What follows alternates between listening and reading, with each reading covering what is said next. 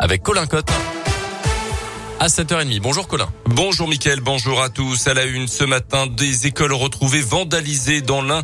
À Trévoux hier matin, les 120 élèves de l'école maternelle des Corbettes n'ont pas pu être accueillis dans leur classe. Écœurant et insupportable, l'imbécilité n'a plus de limite à réagir la mairie sur Facebook.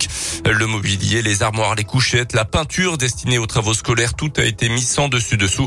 Une enquête a été ouverte pour retrouver les auteurs de ces dégradations. La ville appelle des témoins des faits à éventuellement se signaler auprès de la gendarmerie. Euh, photo à retrouver dès maintenant sur notre site internet radioscoop.com. Une école d'Amberieux a également été la cible d'actes de vandalisme ce week-end. Les faits ont été découverts dimanche soir par une enseignante qui venait chercher du matériel. Quatre classes ont dû être fermées selon le progrès. Une plainte déposée par la mairie. Photocopieurs, ordinateurs et tableaux numériques sont hors d'usage. Retour sur cette journée de mobilisation hier à la raffinerie de Fézin près de Lyon. Plusieurs dizaines d'agriculteurs, de transporteurs et de particuliers ont bloqué le site du pétrolier total avec des tracteurs et des camions pour réclamer la baisse des prix des carburants. Le mouvement avait commencé tôt hier matin. Philippe Lapierre s'est rendu sur place pour Radio Scoop.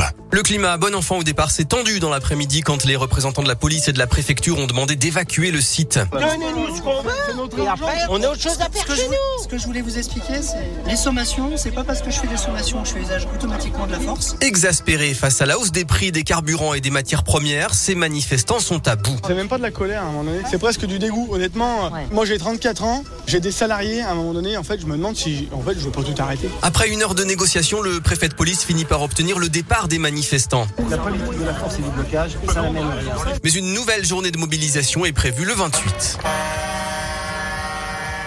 Les agriculteurs mobilisés demandent toujours des mesures concrètes comme le blocage des prix des carburants et des matières premières et n'excluent pas de nouvelles actions coup de poing si rien ne change.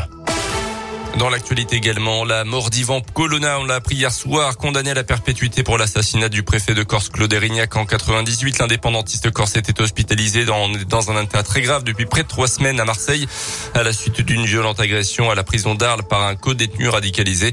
Une agression qui avait entraîné une vague de violence sur l'île de Beauté. Le ministre de l'Intérieur avait passé trois jours sur place pour tenter d'apaiser les tensions. Une enquête a été ouverte menée par le parquet national antiterroriste. La situation en Ukraine, le président Zelensky s'est déclaré est prêt à tout discuter avec son homologue russe Vladimir Poutine s'il accepte de négocier directement avec lui.